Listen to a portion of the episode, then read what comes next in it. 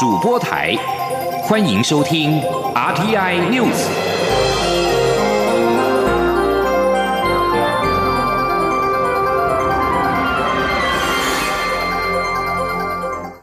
各位好，我是李自立，欢迎收听这一节央广主播台提供给您的 RTI News。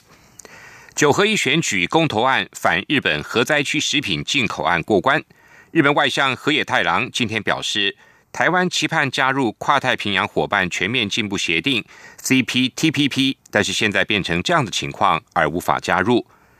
由于台湾是加入 CPTPP 为重中之重的对外经贸政策，这次日方的发言也让政府夹在反核灾区食品的名义跟冲刺对外经贸两难之中。经济部下午回应。此案涉及了跨部会的权责，经济部会配合相关部会共同研议应应对策，同时也会持续的跟 CPTPP 的各会员国家进行沟通，并且争取各会员国支持我国加入。为解决裁判的歧义，立法院院会今天三读通过涉及大法庭制度的法院组织法以及行政院行政法院组织法的修正案。在终审法院设置大法庭来裁判法律争议，各级法院审理案件的时候，如果对法律的见解不一，大法庭必须针对争议的法律问题举行言辞辩论，统一法律见解，避免法院的判决初一十五不一样。记者刘玉秋的报道。各级法院审理案件时，若对法律见解不一，例如对贪污的认定是采用实质影响力说，或是法定执顾说，通常会参考过去的判例，或透过最高法院决议机制，以决定采用哪种说法。但因参考判例缓不济急，且最高法院审理案件时鲜少进行言辞辩论，法庭活动也不公开，当事人欠缺实质参与，面对重大法律争议时，社会欠缺讨论沟通。引发法院判决初一十五不一样的质疑。为此，立法院院会三读通过《法院组织法》及《行政法院组织法》修正案，明定最高法院及最高行政法院需设大法庭裁判法律争议，统一法律见解。参与修法的民进党立委尤美女表示，过去经常发生法庭甲跟法庭乙对于同个事实有不同的认定，不同的见解会有不同的判决，造成人民对司法的不信赖。修法后，最高法院或最高行政法院各庭意见分歧时，大法庭必须举行言辞辩论，就争议法律问题实质讨论。在这一次的修改里面呢，最最高法院的时候呢，或是最高行政法院意见各个庭的意见有所分歧的时候，那就必须组成大法庭。那透过大法庭的一个言辞辩论呢，来做成决议。这样一个决议呢，是一个中间的一个啊裁定呢。那这个中间的一个决议呢，它对于这个原来提案的法庭呢是有拘束力的。那用这样的方式呢，来统一见解。那这样子以后呢，人民就不会再说，哎，同一个案子为什么对 A 是这样的判决，对 B 呢？又是另外个判决，让人民对法院呢没有办法产生信任感。民进党司法法制委员会召回周春敏也说。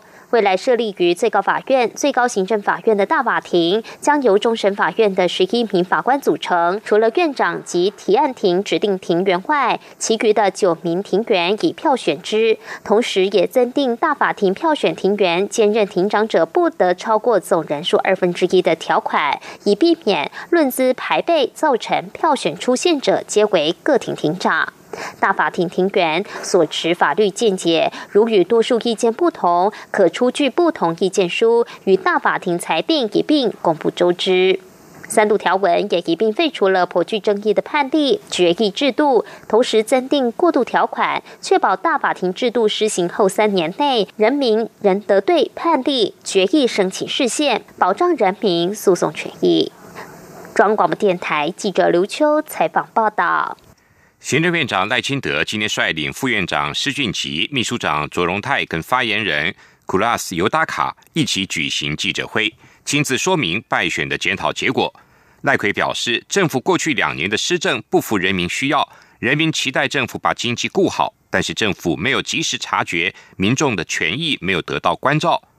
赖奎表示，政府的政策规划不够周延，包括一例一修的修法仓促。老车汰换的沟通不足，以及改革引发的争议和不满。记者王威挺的报道。行政院长赖清德七号亲自说明败选检讨结果，从人民对政府的期待、政府施政是否符合民众急迫需要，以及未来调整方向三大部分分析。赖奎也点出这次败选的五项原因。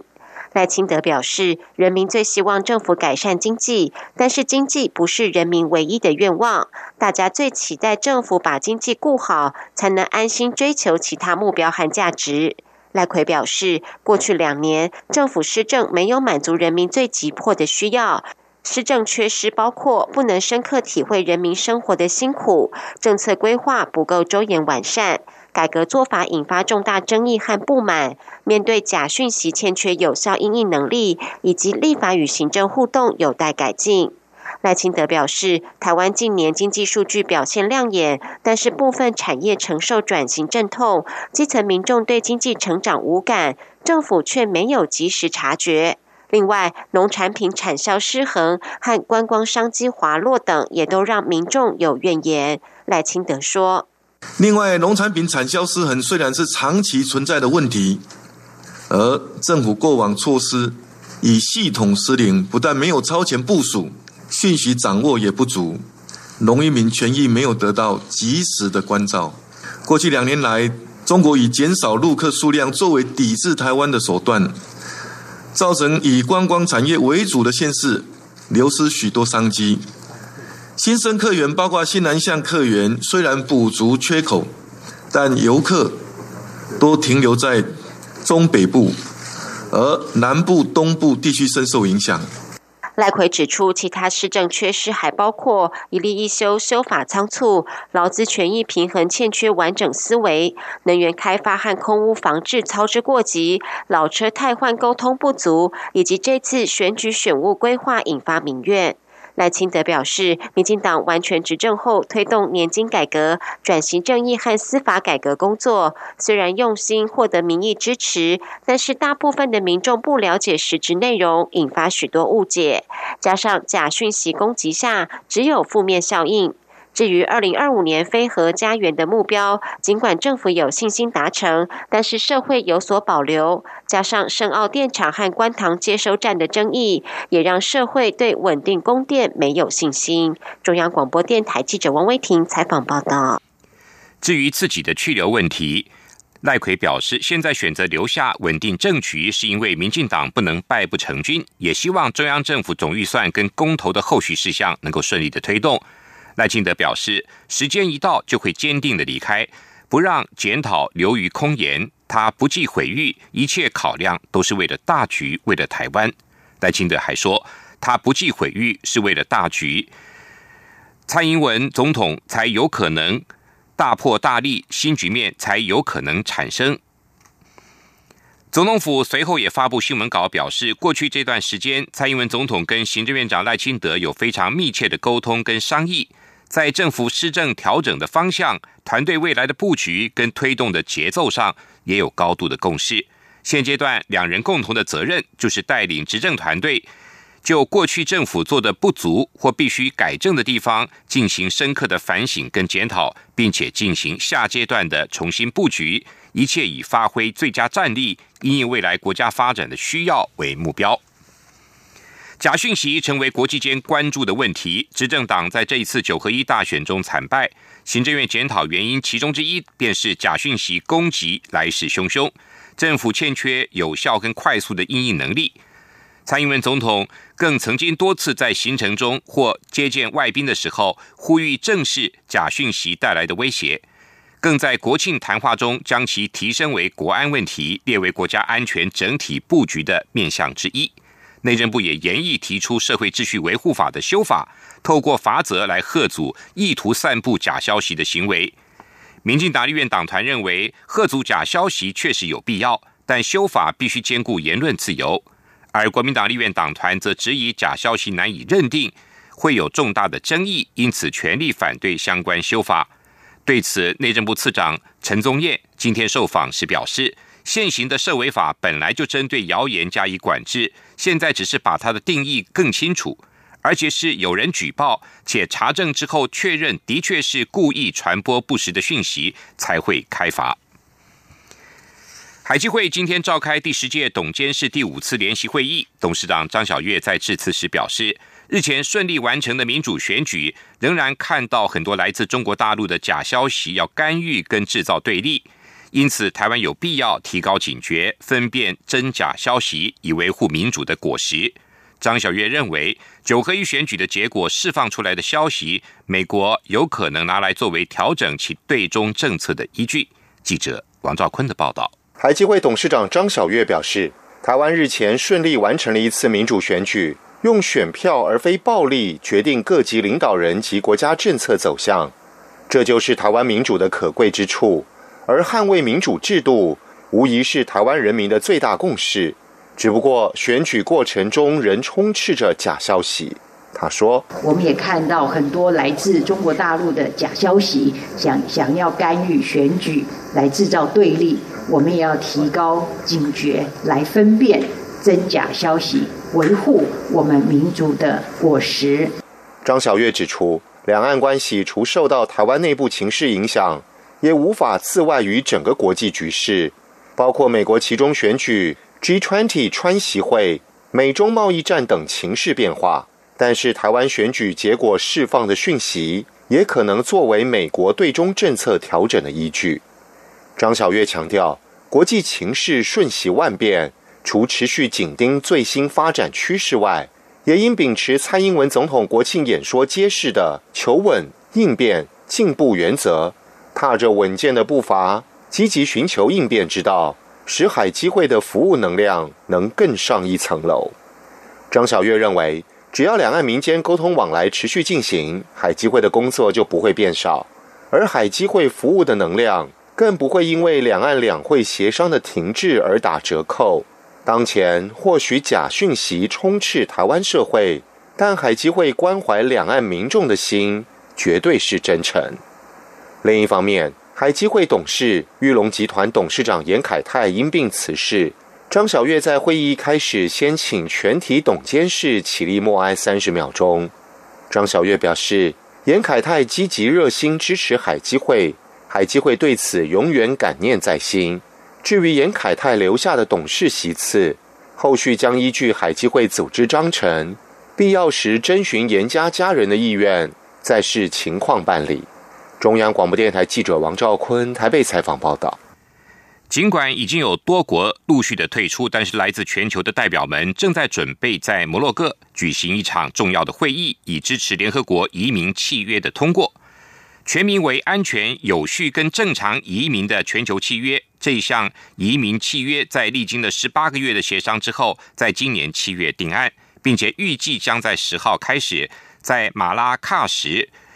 召开为期两天的会议上获得正式通过。这项目的在针对越来越多的移民流动，推动一项共同方法的联合国契约。虽然不具约束力，但是已经成为民粹主义政治人物的攻击目标。他们谴责这项契约对国家主权是一种侮辱。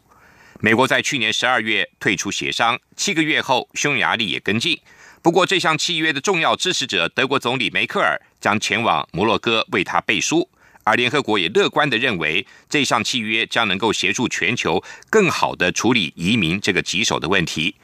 这项全球移民契约列出了二十三项开放合法移民以及更加管理全球流动人口的目标。目前，全球流动人口已经增加到超过两亿五千万人，超过全球人口的百分之三。位于埃及北部、土壤肥沃的尼罗河三角洲是埃及农业的心脏地带，也是重要的淡水资源。但是现在却面临气候暖化的威胁。埃及有近半数的人口居住在尼罗河三角洲地带，尼罗河的水提供了埃及百分之九十的水的需求。但是气温日益升高跟干旱正在耗尽尼罗河的能量。专家跟农民表示，原因包括海面上升以及土壤盐化。这两者的结合破坏了这个阿拉伯世界人口最多国家的农作物的收成。埃及人口是九千八百万人，粮食的需求越来越高。根据埃及经济学家在二零一六年公布的研究，由于土壤盐化的问题，在二零五零年以前，这个地区的农地最高将减少百分之十五，将导致番茄收获下降百分之五十，主要谷物跟小麦分别下降百分之十八和十一。以上新闻，谢谢收听。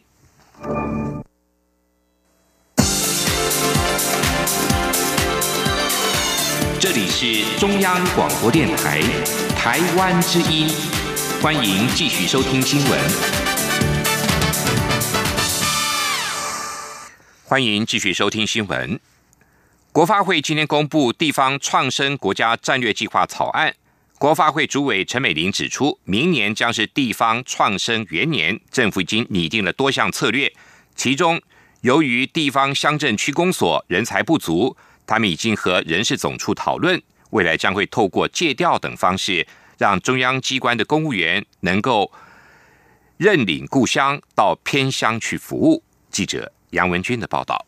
为应应未来总人口减少及人口过度集中都会区问题，国发会七号公布地方创生国家战略计划草案，拟定企业投资故乡、科技导入、整合部会资源、社会参与创生、品牌建立等五大方向，期盼二零二二年让地方移出人口等于移入人口，二零三零年让地方人口回流。值得注意的是，在整合部会资源中，国发会指出推动地方。创生涉及许多专业领域，乡镇区公所的人才及人力不足，他们已与人事总处讨论，未来将透过借调等方式，让中央机关公务员能认领故乡到偏乡服务。陈美玲说：“哎，比如说好了啦哈，比如说我我花莲嘛，那我可能就回花莲去，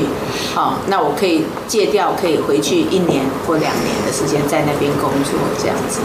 你的职区还是在台北，但你可以人可以到那边去。”陈美玲也指出，以南投中心新村为例，人事总处针对北部中央机关公务员进行调查，居然有四千位公务员表达愿意到中心新村服务，让他觉得这项政策相当可行。明年就会规划出相关细节。在经费方面，陈美玲提到，他们盘点了各部会资源，发现有很多重复、错置、浪费的情况，未来将以投资代替补助，让创生事业永续，而不是像烟火似的烧完就没了。另外，这项草案也将鼓励企业投资故乡、认养创生事业，后续会请财政部严拟提供税负及租金优惠等。中央广播电台记者杨文君台北采访报道。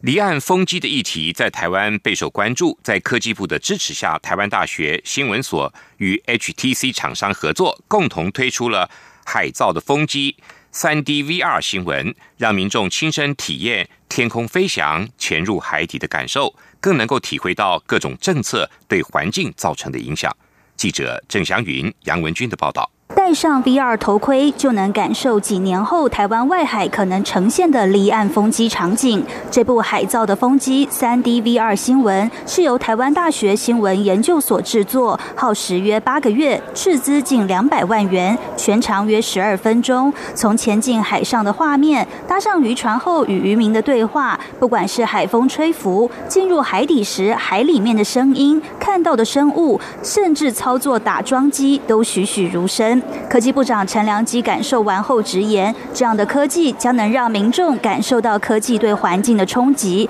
让人不再置身事外。”他说：“特别那时候带着他要逃离那个打桩的森林的时候，我就说那真的有一点科技淡淡的哀愁。”台大新闻研究所教授林兆珍指出，3D VR 新闻创作前的准备工作和传统新闻无异，不同的是，新闻记者在采访时要设法把场景拍下来，带回来让工程师建模，才能让民众沉浸在新闻中。他说。那我想，这种很真实的感受，其实就是我们新闻所追求的一种真实的传播。所以，我想这个 VR 的新闻，它其实是可以利用科技的力量，让我们啊新闻能够产生更大的影响力。尽管这部影片现在执行的经费高昂，但随着科技进步，可能创造出另一种新的营运模式。陈良基说：“新科技有时候要靠一个新的营运模式来带动。”那只要营运模式是对的话，就跟现在的 Netflix 一样嘛哈，大家就愿意付费，然后享受比较不一样的这种体验。HTC 虚拟实境新科技部门副总经理包永哲也指出，目前 3D VR 新闻的美术成本较高，其他硬体则随着新应用价格下降。未来可能开发出更便利的城市，或许创造 3D VR 新闻将如做网页一样简单。中央广播电台记者郑祥云、杨文君在台北的采访报道。一年一度的2018台北马拉松将于12月9号登场。为接轨国际，今年的主办单位积极争取铜标认证，不论在邀请国外精英选手、赛道规划标准都大为提高，也安排了禁药检测。预计当天将有两万七千名的跑者齐聚，期待台北马拉松早日成为台湾第一个国际田径总会认证的市区马拉松赛事。记者杨仁祥、江昭伦的报道。台北马拉松自一九八六年首次举办以来，已经成为台北市在城市行销与观光宣传的重要代表性活动。今年预定十二月九号上午六点半，从台北市政府广场鸣枪起跑，共有近三万名跑者共享盛举。为与国际接轨，今年台北马拉松也设定为国际铜标认证观察年，邀请来自中国大陆、北韩、伊索比亚等九个国家二十位精英选手参赛，拉高赛事水准。台湾地主代表焦点选手谢千鹤是目前台湾女子半程马拉松全国纪录保持人，过往也在台北马拉松创下不错成绩，今年希望能再创佳绩。呃，台北马的印象嘛，就。参第一次是参加全马，去年是参加半马，那都创下不错的成绩。然后我自己是把它许下一个幸幸运的赛道，所以希望今年也可以如愿，就是朝着自己的目标，然后可以达成这样。台北市体育局长李在立表示，因为要符合国际田径总会的铜标认证规范，今年马拉松全程都有交管。精英选手实力也大幅拉高，希望让台北马拉松更为专业、精致化，也成为行销台北的一大利器。我们这次有几个特点，哈，第一个特点是我们在申请铜标的认证，那我们希望通过铜标的认证，第一个是自我检视，能够让台北马拉松越来越精致化，同时我们希望经过铜标认证，可以吸引更多的国外的选手。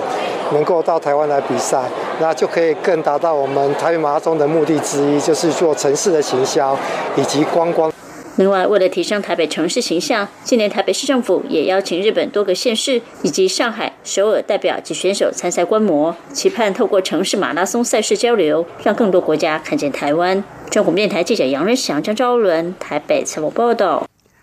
满天星光灿烂，对于生活在现代文明社会的人们来说，已经是一项奢求。随着返璞归真风潮席卷全球，暗空旅游也越来越夯。台北市天文协会跟南投县政府合作，争取国际暗空组织的认证，让合欢山国家公园成为亚洲第三座国际暗空公园，来打造星空旅游的新商机。记者王维婷的报道。夜间照明的光害问题在国际间引发讨论。随着星光旅行越来越风行，管制光害也成为世界各国讨论的议题。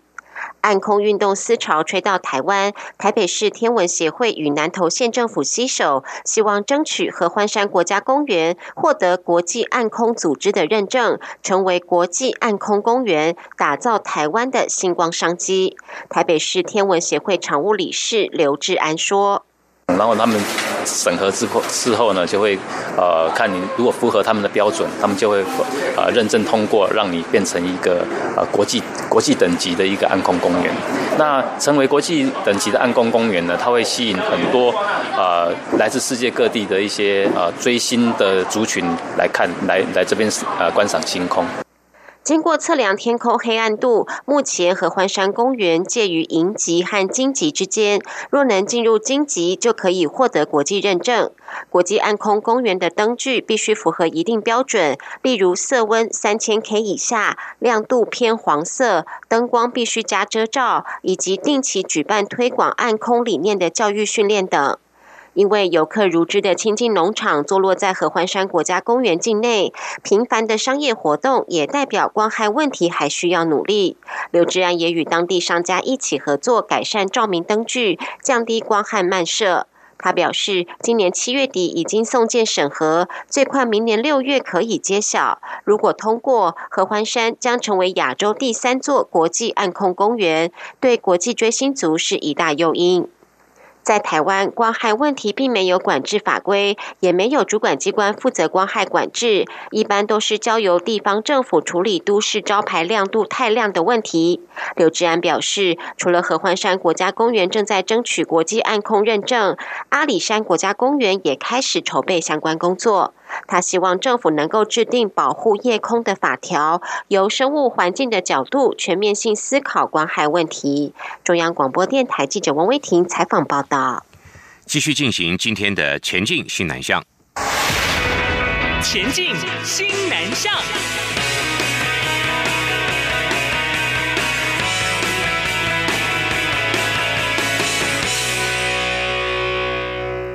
美中贸易战不停，台商多考量回流或者到西南向国家避险。经济部长沈荣金今天指出，这未尝不是让产业启动全新战略布局的转机。经济部会协助产业有秩序的移转基地，分散风险，同时也期盼能够紧速的跟各国洽签或翻修双边投资保障协定。记者谢嘉欣的报道。新南向政策施行两年多，经贸方面获得回响。同时，近期爆发美中贸易战，许多在中国发展的台商不是考虑回流台湾，就是移转到新南向国家设厂。